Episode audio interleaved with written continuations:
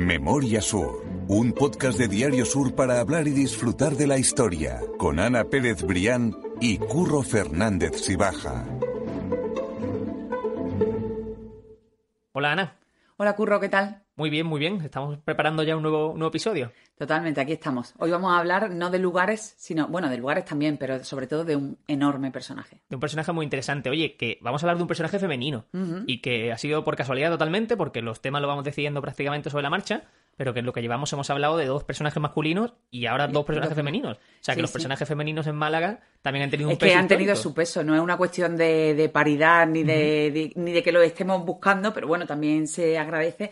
Pero es que la historia de Málaga ha tenido eh, mujeres que, que son dignas de estar esto, en estos primeros capítulos del podcast. Por ejemplo, ocurre con, con la de hoy, con Amalia Heredia eh, Livermore, que ha sido una de nuestras mejores mujeres y más activas en, en un momento convulso de Málaga como fue el siglo XIX, finales del siglo XIX. Y las que faltan por tocar, que no hemos hablado de Trinidad Cruz, María Zambrano y Fíjate, te- más. y, y al final lo, lo hemos comentado muchas muchas veces, Curro, en esa en ese carácter circular de, de la historia de Málaga, sobre todo centrándome en Trinidad Grun, ellas fueron cuñadas.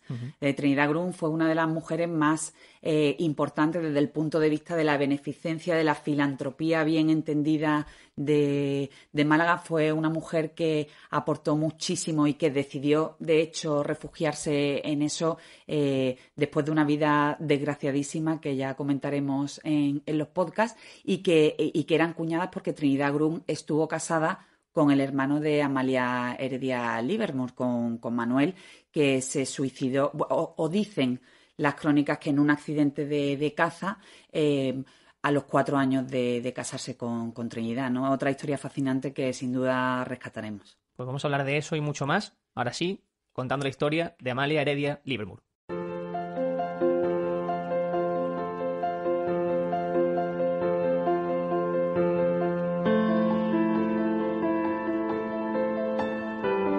Amalia, siendo honestos, tenía todos los mimbres, Ana, para convertirse en un personaje relevante por su época. No solo porque tenía los medios eh, económicos disponibles para su formación, sino por ser hija de quien era.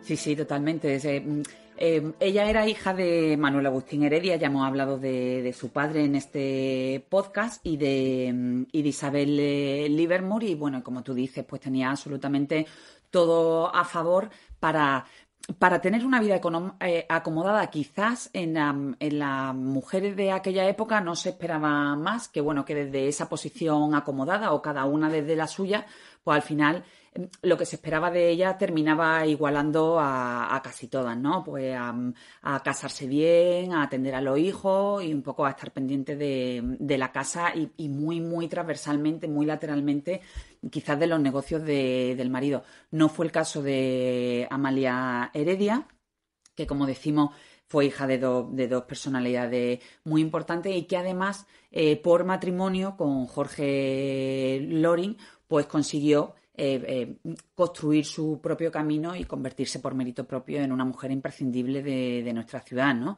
Ella se crió en, como, como decimos, en el seno de una familia acomodada. Habremos hablado también alguna vez del clan de la Alameda, ¿no? De, de, eh, eh, esos esas grandes residencias que se construyeron en, en la Alameda en el siglo XIX, pues que albergaban pues, a los Larios, a los Heredia, a los Loring, y, ¿no? y entre esas cuatro paredes se fraguaban alianzas económicas y también sentimentales. Y una de ellas precisamente fue el compromiso y posterior matrimonio de Amalia Heredia con eh, Jorge Loring. Pero Curro, yo creo que de esto nos va a hablar muchísimo mejor eh, Víctor Heredia, que es historiador eh, de, Málaga y que, bueno, yo creo que una de, las mm, de, de las mejores voces para, para contar cuál fue la huella y la importancia de Amalia en nuestra Málaga. Amalia Heredia es una mujer excepcional, pero ese, ese origen social eh, fue superado por su carácter, por su inteligencia, para eh, hacer más de lo que se esperaba de las mujeres de su clase social, ese papel pues de, de, de guardianas del hogar, de, de acompañantes eh, de su marido, pero ella con junto con su marido va a superar, como decía, esas expectativas para eh, a realizar una amplia tarea, es no solamente social y caritativa, que podía estar dentro de lo que se esperaba de una mujer de su categoría y de su posición social, sino también eh, que extendió su campo de acción a otros terrenos que le estaban vedados o muy limitados para las mujeres, incluso para la de su clase social, ¿no? Estos terrenos pues los podemos agrupar pues en el interés por el patrimonio histórico y por la cultura.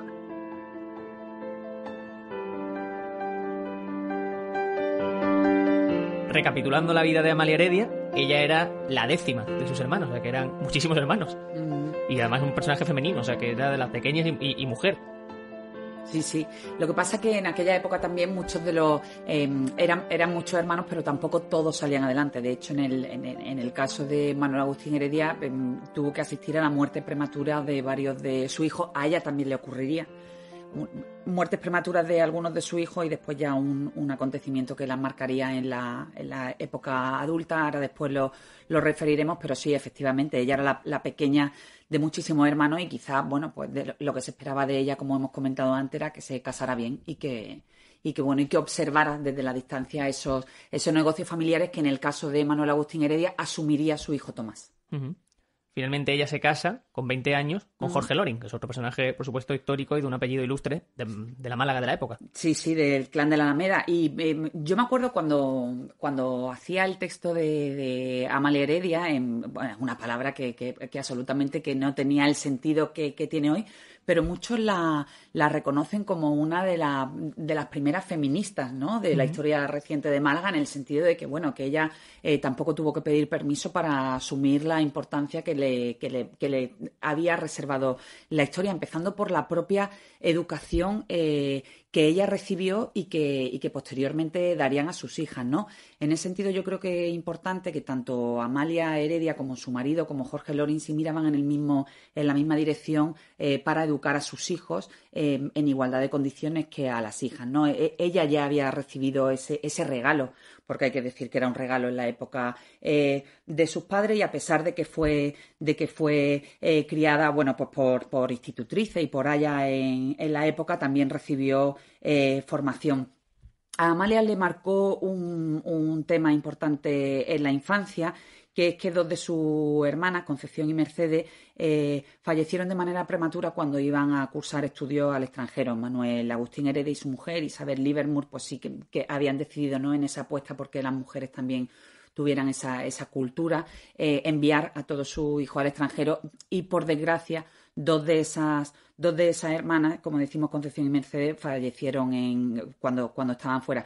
Aquello marcó eh, a Amalia, ella ya no salió y, de hecho a la hora de elegir educación para, para los hijos que fueron naciendo y para, para la hija, ella decidió que, sus hijas se quedarían en Málaga y ahí pues puso el germen de, de un proyecto educativo de un colegio que, conocemos todos como el Colegio de, la Asunción. En 1865 ella puso el germen de, ese centro educativo en la zona este de la capital con, con las religiosas agustinas de, la Asunción y de hecho las dos primeras alumnas de ese colegio fueron Amalia e Isabel Lorin Heredia eh, hijas de, Amalia y Jorge. Y es curioso eh, porque mm, aún hoy eh, la Asunción hay herederos de, aquella saga, ¿no? Hay, hay mm, profesores que, profesoras en este caso, que, que, forman parte de aquella, de aquella herencia, con lo cual, bueno, yo creo que es un dato interesante que, que hay que reseñar. Desde luego un colegio de la Asunción que es conocido por todos y que está en esa zona alta del Palo, Pedregalejo, Galejo y que en ese momento, en esa época estaba en auge, como ya vimos en el capítulo también sobre, sobre el Palo, que, es interesante visitar de los, de los, orígenes de esa barriada mítica de Málaga.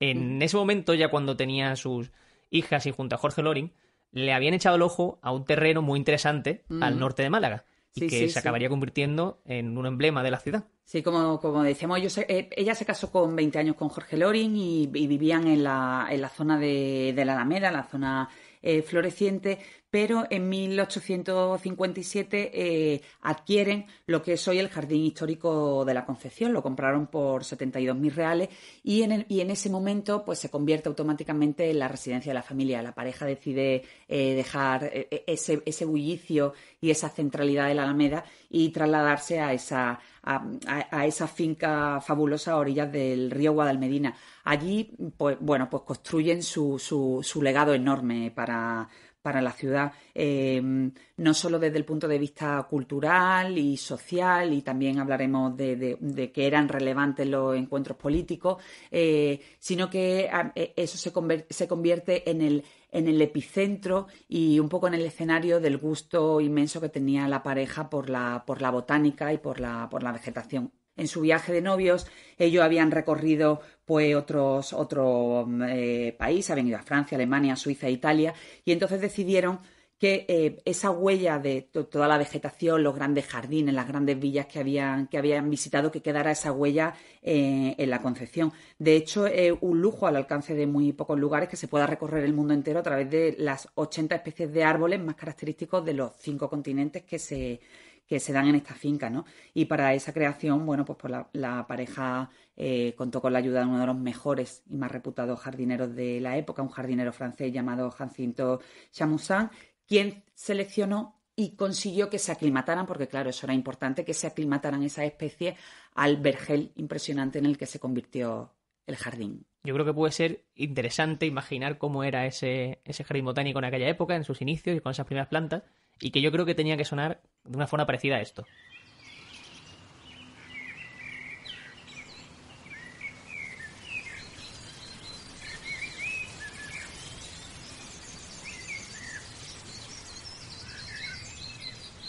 Esa finca de la Concepción junto a su jardín, que a día de hoy está considerado bien de interés cultural y que tiene referencia, como tú dices, de todos los continentes. O sea, que es de verdad algo eh, prácticamente único, desde luego en Málaga. y, sí, absolutamente.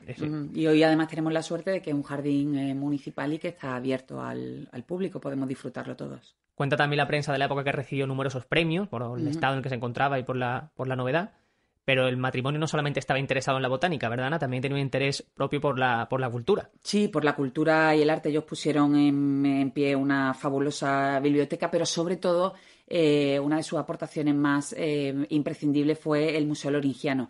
Lo construyeron dentro de, su propia finca, eh, a modo de templete. De templete. lo hicieron dos años después de, adquirirla y bueno, y allí pues el matrimonio de Amalia y Jorge pues reunía, atesoraba y conservaba todas esas piezas arqueológicas que habían ido eh, consiguiendo, que habían ido eh, adquiriendo y por las que habían ido pujando en las mejores subastas de la época. Hay una de las joyas de, ese museo eh, loringiano que fue la Lex Flavia Malacitana, que es una pieza de incalculable valor que había sido descubierta poco antes en los tejares de la ciudad y que nada más y nada menos que eran las dos planchas de cobre que estaban datadas a finales del siglo I de nuestra era, de nuestra era donde se recogía el articulado legislativo de la Málaga romana. O sea, cómo funcionaba esa Málaga y cuáles eran las normas de esa Málaga del claro, siglo I. Y esas tablas las consiguieron los eh, Heredia, los Loring Heredia, y, era una de, las joyas del Museo Loringiano. Todo ese interés cultural lo que da lugar es a ese Museo Loringiano, que además de, de esas tablas, de esa Lex Flavia Malacitana, podía encontrarse mucho más eh, elementos de valor. ¿Qué, más cosas podían visitarse allí en, el, en, ese, en ese museo, Ana? Bueno, pues eh, em, restos arqueológicos de todo tipo. Ella era una mujer, sobre todo ella era una mujer muy interesada por la cultura y por, em, por el arte en general, el arte de, de épocas pasadas y se encargó de pues de, mm, de, poner en pie y de dar forma a una colección eh, fabulosa. De hecho, parte de ese legado de ese legado del Museo Loringiano que puso en pie Amalia, eh, se convirtió en el germen de lo que hoy disfrutamos como el Museo Arqueológico de Málaga, piezas absolutamente imprescindibles para, entender lo que han sido otros siglos, los siglos pasados de, Málaga, ¿no? El interés por la cultura del matrimonio era constante, había viajes también eh, cada poco tiempo para descubrir nuevos lugares por ese interés que decimos que tenían Y hay una anécdota que me ha llamado mucho la atención con la Alhambra. Que Sí, no sé sí. si la tienes a mano para contarla porque es muy sí, interesante. bueno, eh, eh, en la Alhambra estaban de, estaban em, de, de visita eh, Jorge Lorín y Amalia Heredia. Eh, Ya eran en la, en la época ya ba- bastante adulta. Fue en el año 1890. Amalia tendría unos 60 años. Y el 17 de septiembre, justo cuando ya están visitando eh, Granada, la Alhambra, se declara un incendio en el que afectó al patio de, de los Arrayanes, al Salón de Embajadores y a la Torre de, Comares. Amalia no lo dudó absolutamente ni un segundo y se puso como una más a intentar sofocar el fuego. De hecho, fue tal el revuelo que generó, ¿no? Que, que, bueno, una mujer de la alta sociedad que estaba allí de visita, Sí, incluso con la que ropa se, que llevaba, que se arremangara, eso, como, como, como se dice, y se pusiera a luchar como una más que las crónicas de la época pues recogen eso, que, que, que Amalia no lo dudó y se puso a ayudar como, como un obrero más y dice eh, e- específicamente una de las crónicas, dice una distinguida señora malagueña que acarrea cubos de agua como un peón más, contribuyendo con su trabajo material a la extinción del fuego del más admirado de nuestros monumentos árabes, sin temor al que dirán o a estropear su bonito traje. Yo creo que esa anécdota mm, da la medida de, del compromiso y, y realmente del carácter excepcional de, de Amalia, ¿no? Sí, de quién fue Amalia Heredia y que su Mm. interés no era de pasada, que era de verdad Sí, parte sí, activo en ese, en ese interés cultural. Es- esa anécdota me ha encantado por eso, porque refleja muy bien una, una actitud y un, y un comportamiento. Mm, Además, esa inquietud cultural, esa inquietud cultural, perdón, le llevó a, a recibir un montón de nombramientos. Era marquesa de la Casa Loring, socia fundadora de la Real Sociedad Española de Historia Natural, miembro de la Orden de las Damas Nobles de María Luisa, que era una distinción creada por Carlos IV para poner en valor la labor de distintas mujeres. O sea que era conocida a nivel nacional también. Sí, sí, sí, fue, fue su, su huella fue muy importante. Hemos hablado de esa parte cultural, educativa y social, pero también eh, su, e- e- era una mujer muy preocupada por, la actualidad y por, y por esos tiempos convulsos que, le había tocado vivir desde el punto de vista político. De hecho, el Jardín de la Concepción se convirtió en punto de encuentro de, tertulia y de, casi casi encuentros diplomáticos al más alto nivel. Allí se, se forma, incluso se habla eh, de que se llegó a formar un parlamento en paralelo, pues donde no faltaba Antonio Cánovas del Castillo, que fue presidente del gobierno de España y pariente lejano de, de Amalia, ¿no? Hablamos muchas veces de esa historia circular que al final los termina conectando a todos, pues Amalia Heredia también estaba conectada con Antonio Cánovas del Castillo, con Francisco Romero Robledo, Eduardo Dato o Francisco Silvela, que era una de, de sus, de, de sus políticos más queridos, ya no solo desde el punto de vista de la política, de esa afinidad, sino que desde el punto de vista familiar, porque Francisco Silvela se casó con, con Amalia, con la hija de Amalia y, Jorge, y bueno, para, para mm, la matriarca, para Amalia eh, Heredia Livermore, pues era una persona absolutamente eh, imprescindible. Además, por el propio Jardín Botánico, por la finca la Concepción, pasaron un montón de personajes relevantes, incluso a nivel internacional, que es que hay uno que me ha llamado mucho la, la- la atención y que seguro, Seguro que, es Sisi Emperatriz. Seguro que sí siempre hace eso. es. Sí, sí, porque es cierto que... eh, Sí, además de su visita ya hemos escrito a Málaga. Ella llegó, ella llegó totalmente de, de incógnito, como la, la condesa de Holmes. Y eh, podemos contar esta, esta, mm, esta curiosidad en algunos de los, de los podcasts posteriores de esas visitas ilustres de, a Málaga. Ella llegó a pasear por Calle Lario, pero bueno, yo creo, y así quedó dicho que uno de sus momentos más deliciosos de su visita a la capital fue precisamente eh, una breve estancia en el Jardín de la Concepción, pues donde, donde mm, mm, coincidió con, con Amalia y con su familia, y bueno, y donde seguramente disfrutó. A mí no se me, no me cuesta nada trabajo imaginármela bajo el fastuoso eh, cenador de hierro forjado, por supuesto, en la, en la ferrería de su padre, de don Manuel Agustín, que se cubre de, de glicinia en determinadas épocas del año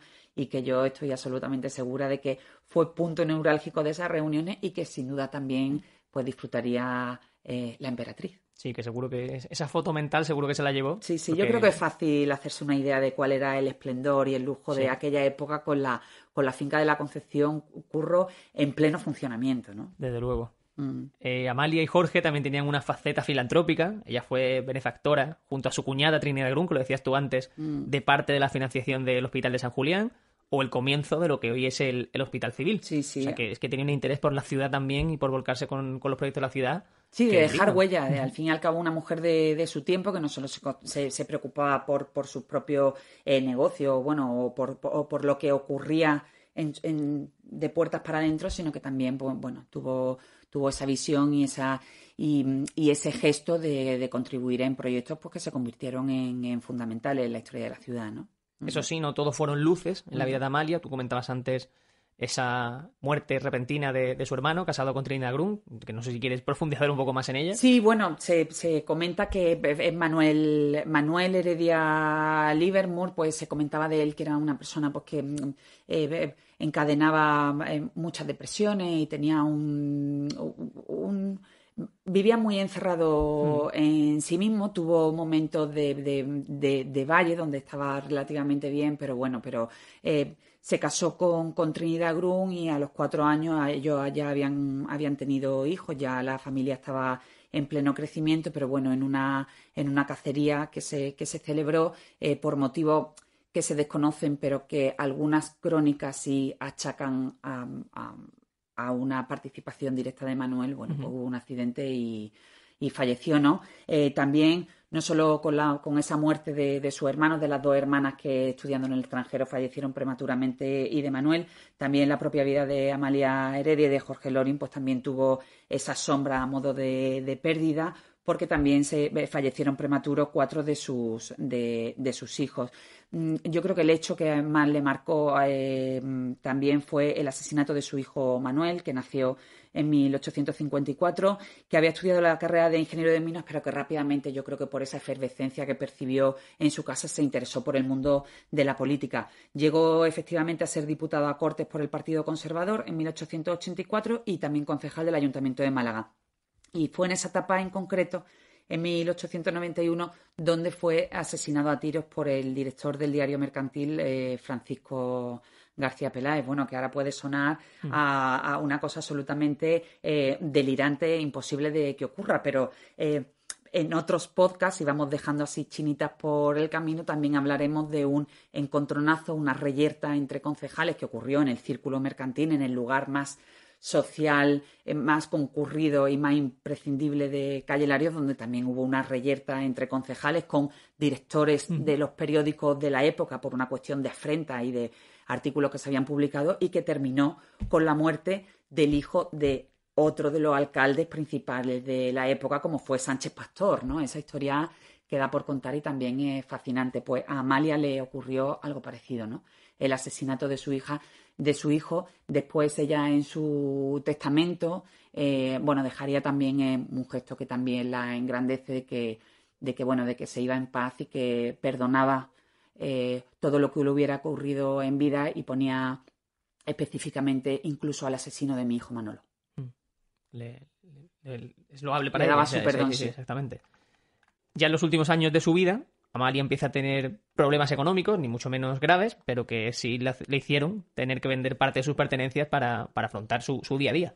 Sí, justo se, se, habla de la ruina económica ya el ocaso de esos negocios de, de los heredias, pero bueno, tampoco una ruina económica tal y como hoy podemos entender, sino una necesidad imperiosa de obtener liquidez para determinada, para, para, para seguir alimentando determinados negocios. Pero bueno, el hecho cierto es que Amalia y Jorge tuvieron que deshacerse de una de sus propiedades más preciadas. Hemos hecho referencia antes a, las tablas de la Lex Flavia Malacitana, que tuvieron que venderlas al, eh, al Museo de Madrid. Y bueno, y después quedaba la gran duda de manos de quién quedaba ese jardín esa finca maravillosa que habían conseguido eh, poner en pie Amalia y Jorge y que precisamente en uno de los en, el segundo de los testamentos de Amalia se la deja a su hija Amalia y a su adorado eh, Francisco Silvela. Esa propiedad consiguió quedarse durante unos años más en manos de la familia Heredia pero bueno, en el año 1911, por esa necesidad de, liquidez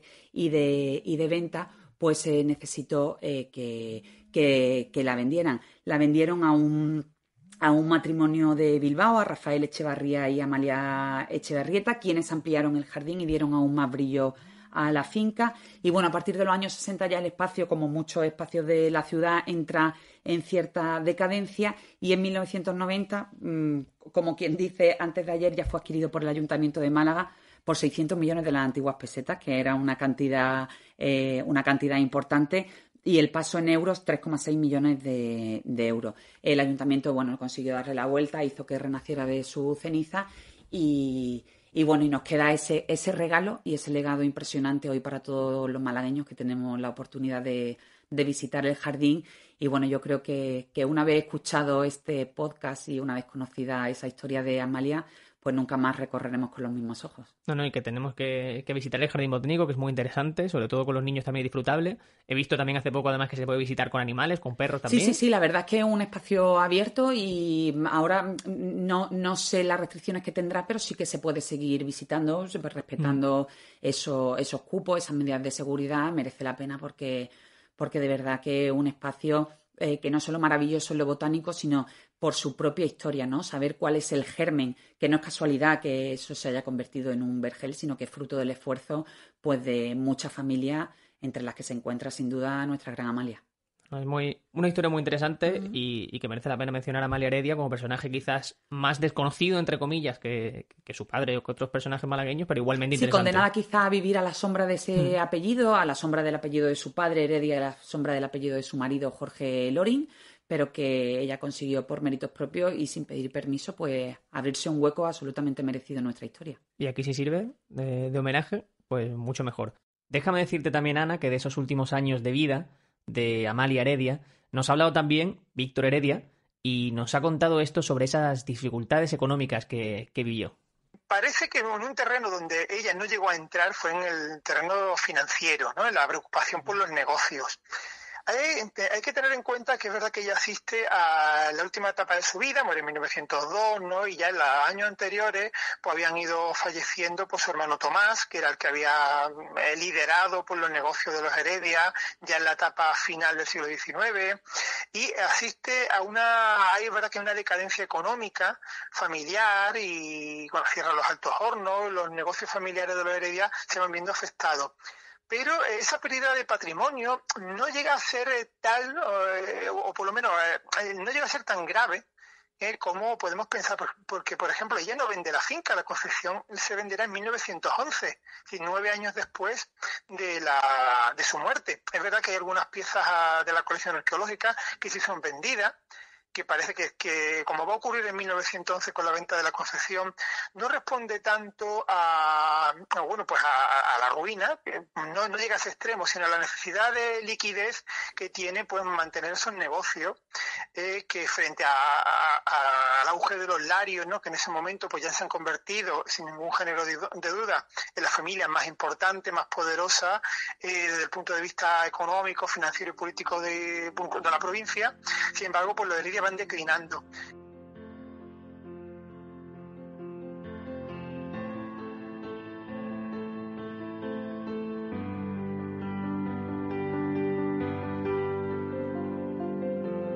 ¿Dónde está enterrada Amalia? Que no, que no, lo hemos comentado. Amalia está enterrada en el cementerio de San Miguel, que es ese, ese lugar al que, al que hemos prometido ir y que por supuesto iremos porque, bueno, porque recorrer sus, sus calles y, su, y sus nichos tiene un montón de historia y también te sirve para hacer ese recorrido de las grandes familias de, Málaga. No quiero despedir el podcast sin recordar que pueden mirar en, las notas del podcast, bajando la pantalla, todas esas referencias eh, para leer todas estas noticias, todo esto que estamos comentando más a fondo y de forma más tranquila y invitar de nuevo a la gente a que, que, nos escriba, que no se corte, que nos pueden encontrar a mí como arroba curro F baja, tanto en Twitter como en Instagram. Y a mí como arroba Ana Pérez Aquí estamos abiertos a cualquier sugerencia, cualquier mensaje que nos quieran hacer llegar. Nosotros lo agradecemos eternamente y bueno, lo recogeremos e intentaremos darle cabida en esta, en esta memoria colectiva de Memoria Sur. Pues Ana, mil gracias y quedamos citados una vez más. Hasta el próximo paseo. Memoria Sur es un podcast de Diario Sur. Escucha un nuevo episodio cada semana en iVoox, Spotify, Apple Podcast y consulta las referencias de este episodio en diariosur.es.